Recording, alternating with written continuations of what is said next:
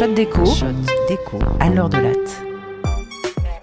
Les femmes qui obéissent ne font pas l'histoire. On aime bien cette phrase à la maison. On l'a même collée sur la porte pour afficher la couleur aux visiteurs. Elle nous fait penser à Frida Kahlo, Rosa Parks, Emma Goldman. Elle nous sert de mantra. Désobéissons pour bouger les conservatismes et faire avancer le monde. Ouais, pas moins que ça. Un gros a priori sur les meufs, c'est qu'en effet, elles sont trop discrètes, trop obéissantes, et donc c'est pour ça qu'on n'arrive pas à la tête des partis politiques ou des organisations. Eh bien, si c'est ça, levons-nous les filles et brisons nos entraves, debout, debout Eh bien, vous pouvez vous rasseoir les copines, car c'est tout le contraire. Des travaux récents ont montré que les femmes qui réussissent à se hisser à des postes dirigeants sont en fait les plus obéissantes. Ces études se sont penchées sur euh, ces rares femmes qui ont percé dans les métiers de la finance. Pourquoi la finance? Parce que le secteur est un bon laboratoire pour comprendre comment des femmes peuvent prendre le pouvoir dans un univers explicitement étiqueté masculin.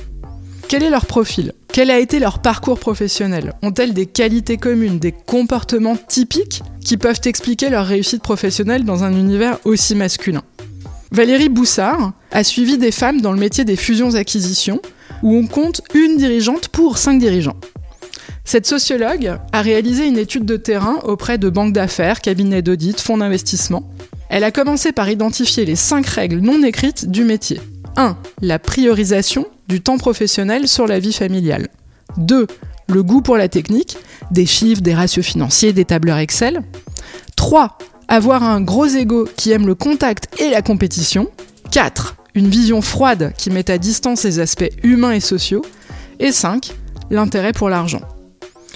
Son hypothèse, c'est que les femmes qui survivent ont des dispositions viriles, c'est-à-dire qu'on attribue traditionnellement aux hommes.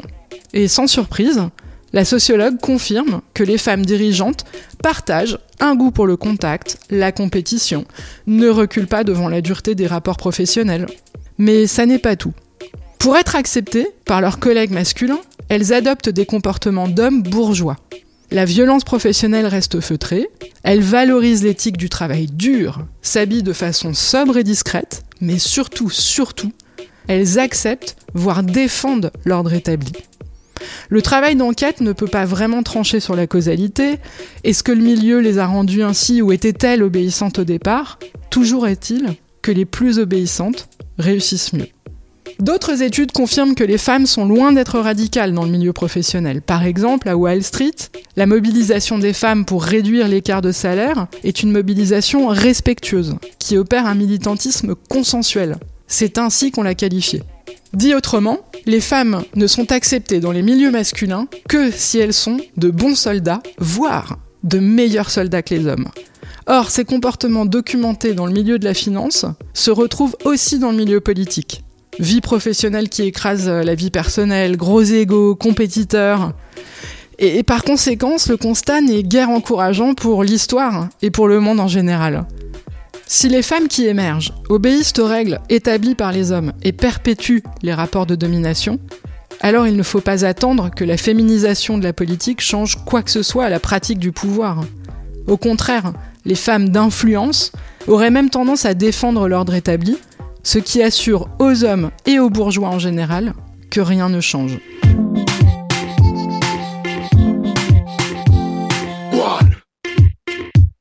C'était un podcast de l'université Paris-Dauphine, PSL.